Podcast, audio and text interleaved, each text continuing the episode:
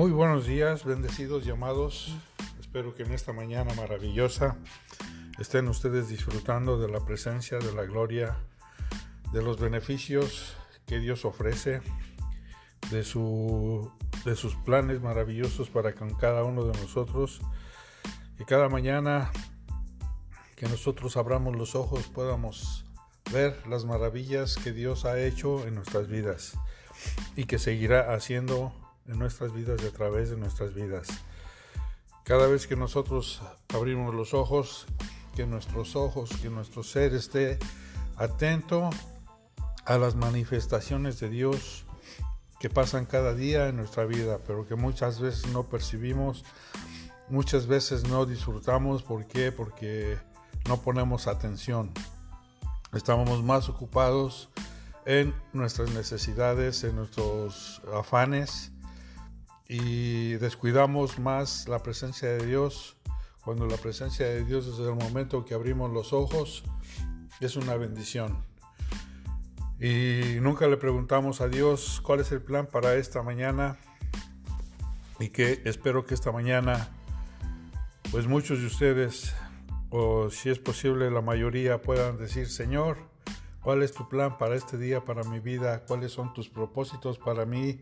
en este día, qué es lo que quieres que se, que se pueda hacer, qué es lo que quieres a, completar, a quién quieres bendecir, a quién quieres salvar, a quién quieres sanar, a quién quieres sacar adelante, Señor, y que podamos nosotros ser los instrumentos que Dios use para bendecir a aquellas personas que están en necesidad, aquellas personas que están pasando por situaciones difíciles, que podamos llevar una palabra de aliento, una palabra de vida, una palabra de restauración, una palabra que puedan ellos tener para confiar en Dios. Y ese es el propósito por el cual nosotros abrimos nuestros ojos. Tú no abriste los ojos para que te preocupes por el trabajo. Tú no abriste los ojos para que te afanes en cocinar, Claro que es, necesario el trabajo, es necesario cocinar, es necesario hacer actividades, es necesario todo lo que tú ah, haces durante el día. Pero nuestra prioridad es el Señor. Y que podamos nosotros darle su tiempo, darle lo que es de Él. Eh, en una ocasión le dijeron a Jesús, le presentaron una moneda y le dijeron que si deberían de darle tributo a César. Y Jesús, perdón, Jesús pidió la moneda y se la dieron y él preguntó de quién es la imagen que está en la moneda y dijeron de César. Y él dijo, dar a César lo que es de César, pero darle a Dios lo que es de Dios. Entonces, démosle a Dios lo que le pertenece a Dios y a nuestras necesidades o a las cosas que hacemos cotidianamente, pues también darle su tiempo, pero lo primero es darle el tiempo a Dios porque Él es el que bendice, Él es el que suple, Él es el que nos ayuda cada día a salir adelante con nuestro caminar diario en Él y conociéndolo. Y hoy vamos a la palabra del día. Se encuentra en el Salmo 139, versos 17 y 18. Dice, cuán preciosos me son, oh Dios, tus pensamientos cuán grande es la suma de ellos. Si los enumeros se multiplican más que la arena. Despierto y aún estoy contigo. Entonces, imagínate por un momento qué tremenda bendición la que vivía el salmista, que empezó él a hablar y a decir que cuán preciosos son los pensamientos de Dios para él. Yo no sé si, alguna vez te has preguntado o lo has dicho, Señor, me deleito en tus pensamientos que tienes para mí, me deleito en tus planes que tienes para mí. Y que puedas ver tú las maravillas que Dios hace cada día en nuestras vidas. A lo mejor podemos hablar o a lo mejor hay personas que dicen, ¿dónde está Dios? ¿A dónde, Dios, eh, ¿A dónde está Dios cuando está pasando esto? ¿A dónde está Dios cuando está pasando esto otro? Y a lo mejor no nos imaginamos que también esos son los pensamientos de Dios. ¿Para qué? Para poder nosotros hacer la obra que el Señor quiere que hagamos. Ya en una ocasión compartí esto. Un ejemplo, yo no podría ir a un drogadicto porque no he practicado las drogas. Pero sí podría ir a un borracho porque he practicado el alcoholismo. Yo no podría hablarle a, a una mujer de la calle porque yo no he andado en una y no soy mujer tampoco. Entonces, pero ¿quién se podría arrimar a una mujer de la calle? Pues una mujer que pasó por la misma situación, porque la va a poder entender, va a poder entender qué es lo que está pasando, qué es lo que está viviendo, ¿por qué? Porque ella misma ha vivido por esa situación. Entonces los pensamientos de Dios a veces pensamos que son dulzura, pero el Señor a veces nos trata para que nosotros podamos hacer la obra que Él quiere hacer. A lo mejor pasamos por enfermedad, a lo mejor pasamos por situaciones muy difíciles de salud, pero déjame decirte que pasaste porque esos eran los pensamientos de Dios. ¿Por qué? Porque ahora que se te sanó el Señor, ahora puedes hablar de que es un Dios misericordioso, que hay confianza en Él, que Él puede sacar a otras personas así, como a ti te sacó de esa situación. Entonces podemos ver que los pensamientos de Dios no son ni siquiera cercanos a los nuestros. ¿Por qué? Porque sus pensamientos son más altos, sus pensamientos son más amplios, sus pensamientos no tienen límite.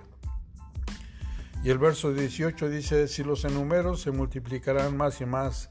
Y sí, podemos seguir pensando y hablando todos los pensamientos de Dios que tiene para la humanidad las, las cosas que Él tiene, eh, las cosas que la gente pasa y muchas veces no podemos entender esos pensamientos. Para nosotros, si estamos en la carne, podríamos decir que eso es locura y lo dice la palabra que para el hombre natural eso es locura, pero para los que creemos en Dios, eso es poder de Dios. Entonces, cuando el Señor obra a través de circunstancias, porque eso es lo que es, Él hace, Él obra a través de las circunstancias, a través de situaciones difíciles y nos permite pasar, pero siempre Él está con nosotros, o sea que no nos deja ni nos desampara, sino que el poder de su diestra está sobre nosotros y nos cuida, nos protege. Entonces sí pasamos, sí nos duele y Podemos ver también en el Nuevo Testamento, en, cuando los apóstoles iban y predicaban, pues pasaban situaciones, pasaban escasez también. Pero eso, en vez de desanimarlos, desanimarlos, los animaba más a predicar. A Pablo fue uno de los apóstoles que más sufrió, que más padeció. Eh, varias veces intentaron matarlo, lo perseguían, y le hacían la guerra. Pero ¿qué pasaba? Al final él siempre iba y predicaba. Y el propósito era de ganar almas, el propósito era de glorificar a Dios, el propósito era de que la gente creyera en Jesús. Entonces hay una guerra espiritual muy fuerte, las tinieblas contra la luz. Si no estás en la luz, pues estás en tinieblas. Si no estás con Dios, estás en contra de Dios. Entonces necesitamos nosotros ver cómo el Señor está obrando a través de nuestras vidas. Y eso es lo que quiero que entiendan. Abran sus ojos espirituales y vean qué es lo que está haciendo Dios a través de sus vidas. Cuando tú te arrimas a una persona, algo está sucediendo. ¿Por qué? Porque estás hablando bendición, estás hablando poder, estás hablando grandezas de Dios. Claro, si te reúnes a, hablar chismes, a hablar cosas que no convienen, pues también va a traer su consecuencia. ¿Por qué? Porque estás envenenando esa alma. Pero si te reúnes para bendecir, para que tú puedas desatar el propósito de Dios en esa vida, déjame decirte que algo grande va a pasar en tu vida y en la vida de esa persona. Entonces dice, eh, si los enumero se multiplican más que la arena. Despierto y aún estoy contigo. Entonces, qué bonito es cuando una persona está constantemente en la intimidad con Dios. Que aún en la noche pueda estar deleitándose y pueda estar contando las maravillas de Dios Y dice aquí la palabra que aún despierto y aún estoy contigo. Entonces es maravilloso cómo podemos nosotros tener una relación tan íntima con Dios que aún cuando uno amanece, cuando uno abre los ojos y está uno hablando con Dios, está uno orando o estás tú pensando en cómo ayudar a alguien de parte de Dios, es, una cosa grandiosa, es una cosa que eso es lo que deberíamos nosotros de procurar hacer constantemente. Porque entre más tú te metas con Dios, entre más relación tengas con Él, más poder, más bendición, más de Dios vas a tener.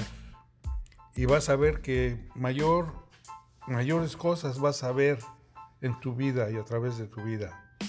Entonces, mis amados, yo les invito a que vean y piensen en las maravillas que Dios hace cada día a través de sus vidas y en sus propias vidas. Entonces, eh, les hago un reto.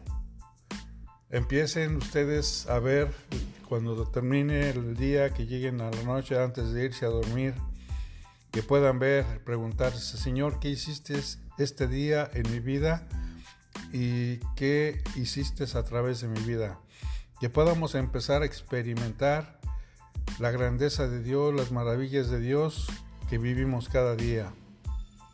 Y que se las podamos testificar a nuestros hijos, nuestras hijas, a nuestros amigos, a nuestros padres, para que vean cuán grande es Dios y que siempre sus pensamientos están para orar a favor de nosotros.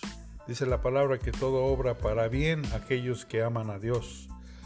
Entonces, aún las circunstancias negativas obran para bien los que amamos a Dios. Mis amados, pasen un bonito día. Bendigo sus vidas declarando que se desata algo nuevo en su espíritu y que empiezan verdaderamente a conocer al verdadero Dios, al único, a Jesús de Nazaret. Mis amados, pasen un hermoso día. Los bendigo en el nombre de Jesús. Amén, amén, amén. Gracias mis amados. Bye.